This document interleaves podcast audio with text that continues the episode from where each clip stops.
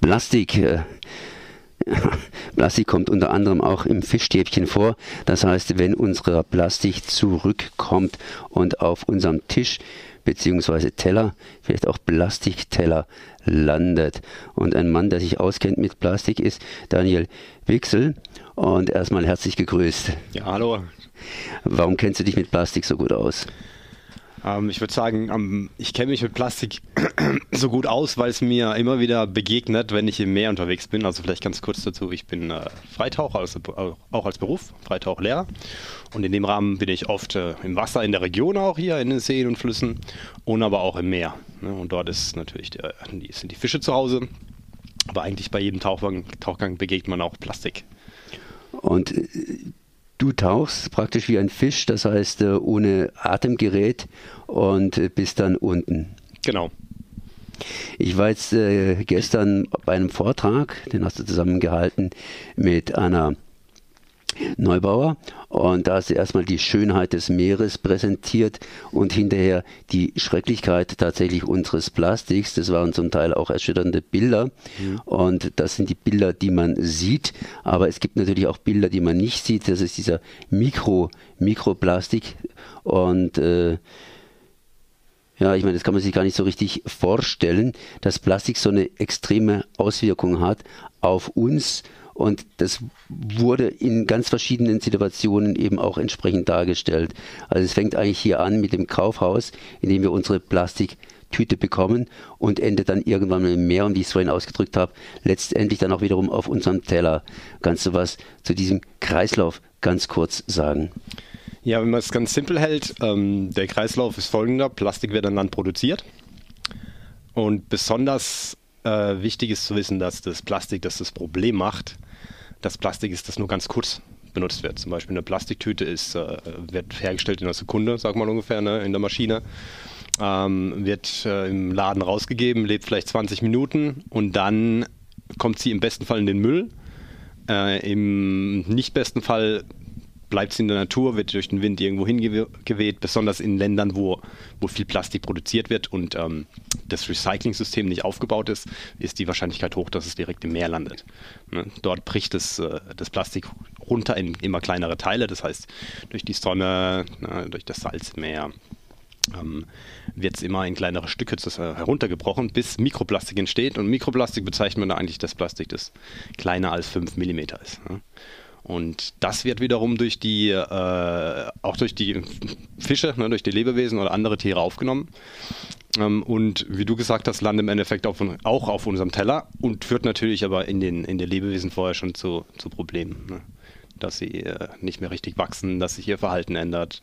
Im Fall von größeren Tieren, die größere Stücke essen, wie zum Beispiel Schildkröten, die Plastiktüten essen, weil sie es mit Quallen verwechseln, dass sie ihre Magen verstopfen, sie nicht mehr essen können. Ne? Oder dass Vögel Plastikstücke äh, essen, entweder essen und ebenfalls ihre Magen verstopfen oder dass sie nicht mehr essen können, weil ihre Schnäbel, weil sie ihre Schnäbel nicht mehr bewegen können. Ne? Und das sind nur zwei Beispiele. Herr Wieser, können Sie Ihre Schnäbel nicht mehr bewegen? Sind Sie irgendwie gelähmt? Nee, das, ähm, vielleicht erinnerst du dich an das Bild, äh, dass ein Vogel einfach durch einen Deckel gestochen hat ne? und dadurch der Deckel eigentlich dazu geführt hat, dass der Vogel den, den Schnabel gar nicht mehr zumachen kann. Hm. Oder zum Beispiel an die Schildkröte, die in einen Ring irgendwie hineingeschlüpft ist, mhm. dann gewachsen ist und plötzlich eine Wespentaille hatte. Das hört sich vielleicht ganz lustig an, aber wenn man das Bild gesehen hat, dann sieht es auf jeden Fall nicht lustig aus. Mhm. Sprich, äh, das ist eine Acht praktisch gewesen, innen drin äh, die ja die ganz ganz ganz schmale Taille und vorn und hinten eben eine verbreitete Schildkröte. Mhm. Jetzt äh, ist es natürlich so, Plastik ist auch ziemlich für uns zumindest, für uns zumindest praktisch. Ihr habt ja gleichzeitig noch einen Workshop gemacht, das heißt, ihr habt äh, gefragt, was kann man tun, um Plastik abzubauen, Plastik zu vermeiden, Plastik gar nicht erst in Umlauf zu setzen und euch entsprechend da Tipps geben lassen von den von den Teilnehmenden.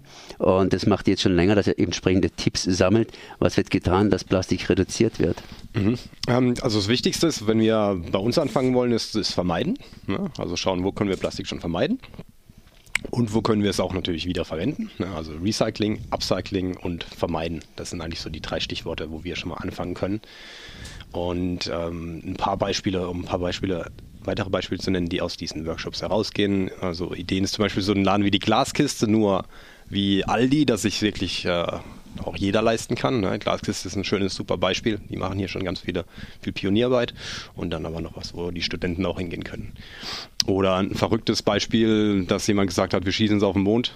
Ist natürlich auch nur Vermeidung, ne? Ist vielleicht nicht das Optimale, aber einfach die, die Idee ist, dass kreative Ideen entstehen, ne? woraus wirklich Veränderung dann auch passiert und der Raum da sein darf. Ähm, Weitere Beispiele wären, dass man darauf achtet, dass man gute Qualität kauft. Ne? Also, dass man sagt, nee, ich nehme nicht das Billigprodukt, weil ähm, ich weiß, dass wenn ich das andere Produkt kaufe, das viel länger hält. Oder man sucht natürlich gleich nach Alternativen, die es immer mehr gibt. Ähm, die, also die aus Produkten bestehen, die, die biologisch abbaubar sind. Zum Beispiel in Bezug auf Tupperboxen ne? passiert gerade ganz viel, die dann anstatt aus Plastik aus äh, zum Beispiel Bambus gemacht werden. Mhm. Interessant. Übrigens, äh, dieses Beispiel, was du da gebracht hast, äh, einfach auf den Mond schießen, ist natürlich eine Geschichte, aber wir haben natürlich auch einen ganz, ganz unbekannten Kontinent, einen Riesenkontinent, das ist die Untermeeresfläche, die wir mhm. praktisch noch überhaupt nicht erforscht haben. Und ich glaube, da regnet es momentan Plastik runter. Mhm, genau. Also es ist so, dass ähm, derzeit im Jahr ungefähr 8 Millionen Tonnen Plastik im Meer landen, von einer Gesamtproduktion von ähm, 300 Millionen Tonnen, die, die an Land produziert wird. Und von diesen 8 Millionen Tonnen ähm, sind es ungefähr 2 Prozent oder 1 bis 2 Prozent, die sichtbar sind an der Oberfläche.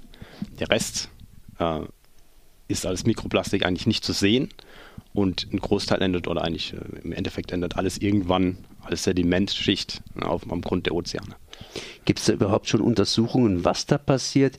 Also ich habe vorhin gerade von einem Kontinent geredet, man könnte auch von einer anderen Dimension reden oder sogar fast von einem anderen Planeten, weil da sind ja die Verhältnisse ganz anders und vor allen Dingen kaum erforscht. Mhm. Und bevor wir das erforschen, haben wir da A, zum Beispiel Plutonium irgendwann mal abgelagert mhm. und jetzt kommt auch noch Plastik dazu. Das sind Lebewesen, die ganz anders funktionieren, weil sie kein Licht haben oder keinen Sauerstoff haben oder sonst irgendwie viele Sachen fehlen.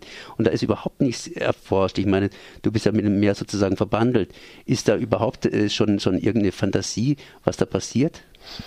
Ähm, also man bekommt immer mehr Einblicke durch natürlich neue Methoden. Ich selber kann nicht auf 8000 Meter untertauchen ohne, ohne, ohne Hilfe, aber es gibt immer mehr äh, genau, Methoden, mit denen man runterkommt, neue Geräte und man kann sozusagen auf jeden Fall mal Aufnahmen von, von, von dort unten machen und Proben nehmen.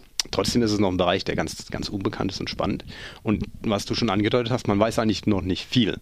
Und man weiß auch noch nicht, ähm, was für Auswirkungen das auf das Große und Ganze hat, wenn es dort wirklich jetzt kontinuierlich Plastik regnet. Ja, also es ist wie ein, ja, es ist völlig ungewiss, was, was passiert. Ich bin auf das Thema Plastik eigentlich so richtig aufgestoßen, als geheißen hat, äh, China nimmt uns das Plastik nicht mehr ab. No? Das heißt, wir haben ja die ganze Zeit äh, Plastik und unseren Müll praktisch nach China exportiert. Jetzt wollen die nicht mehr. Mhm. Aber auf der anderen Seite hat China ja auch eigene Müllprobleme. Woher kommt vor allen Dingen das Plastik? Mhm. Oder beziehungsweise wo kommt es überhaupt dann rein? Ähm, Ins also, Meer zum Beispiel. Ja, genau, also woher kommst äh, jetzt von, wenn man auf länderspezifisch schaut, das meiste Plastik kommt aus Asien, ja, wo einfach unheimlich viel Plastik konsumiert wird, produziert wird und auch konsumiert wird. Und die, äh, genau, die, die, die ähm, Recycling-Methoden einfach oder die Verwertungsmethoden nicht so gut ausgebildet sind wie hier. Mhm die, die Verwertungsmethoden mhm. oder praktisch der Umgang mit Plastik. Ich meine, mhm. China hat uns ja tatsächlich das Plastik bis zu einem gewissen Grade abgenommen, mhm. um es wieder zu verwerten oder zumindest einzulagern. Sind da die Chinesen augenblicklich nicht so drauf, dass sie sagen, wir schmeißen das Plastik zumindest in die ja, Mülltonne bzw. Mhm. Mülltüte. Mhm. Dann ist ja auch wieder aus Plastik. Ist auch ein, eine Bewusstseinssache, also oder auch eine, eine Gewohnheitssache. Nehmen wir das Beispiel Indonesien. Ähm, früher wurde alles in Bananenblätter verpackt. Ein Bananenblatt hat man nachher weggeschmissen. Ne? Und dann kamen die Plastiktüten, auch äh, aus dem Westen sozusagen. Ne? Und die sind natürlich Plastik, äh, praktisch und günstig, aber die kann man nicht wegschmeißen wie ein Bananenblatt, ist aber in den Menschen drin ne? gewesen und ist teilweise noch drin, dass man sagt, okay, ja, man schmeißt die, die Tüte einfach weg. Ich war bei eurem Vortrag dabei. Das ist natürlich was anderes, wenn man einen Vortrag sieht, hm. vor allen Dingen sieht und es entsprechend aufbereitet ist. Was mir auch aufgefallen ist, äh, waren diese ähm, Müll Müllinseln, die da irgendwo mit dem Ozean äh, entstehen mhm. sollen. Und äh, ja, ich habe mir da tatsächlich so ein bisschen was Inselmäßigeres vorgestellt, aber das ist ja auch ein ganz anderes Bild, was sich da entwickelt, was ihr da gezeigt habt. Mhm. Genau, diese Müllinseln sind große sozusagen Müllstrudel, wo die Strömung den, den Müll zusammenträgt, der in die Meere gelangt. Und man kann, man kann sich das nicht vorstellen wie eine Insel, wo man drauf laufen kann, sondern eigentlich ist das, man sieht immer mal wieder äh, über eine große Fläche Plastikstücke verteilt ja? Also man kann nicht laufen, man wird auch schwimmen müssen. Ein Großteil ist aber das, auch das Mikroplastik, das dort rumschwimmt. Ne? Oder ganz kleine Plastikpartikel, die man nicht sieht, ja, die trotzdem vorhanden sind. Grundum ist es auch was doch was ganz Tolles, wenn sich der Plastik, also in, zumindest in einem gewissen Gebiet sammelt, mhm. könnte man sich einfach abgreifen, auch wenn dieses Gebiet äh, nicht so dicht mit Plastik äh, belegt ist. Mhm. Aber wenn da zum Beispiel alle zehn Meter mal so ein Plastikteil schwimmt, dann wäre das doch schon ziemlich gesammelt. Mhm. Da würde ich mal sagen, da lasse ich ein Schiff drüber laufen mit dem Netz hinten dran und statt dass ich da Fische aus dem Meer raushole, hole ich halt die Plastikteile aus dem Meer raus. Mhm. Und da grinst einer vor mir. ja, das, äh, da, da ist tatsächlich was dran, dass man sagen kann, gut, ne? es sammelt sich dort. Ähm, 0,5 Prozent alles Plastik sind eben in diesen Strudeln. Ne? Das ist immerhin 0,5 Prozent.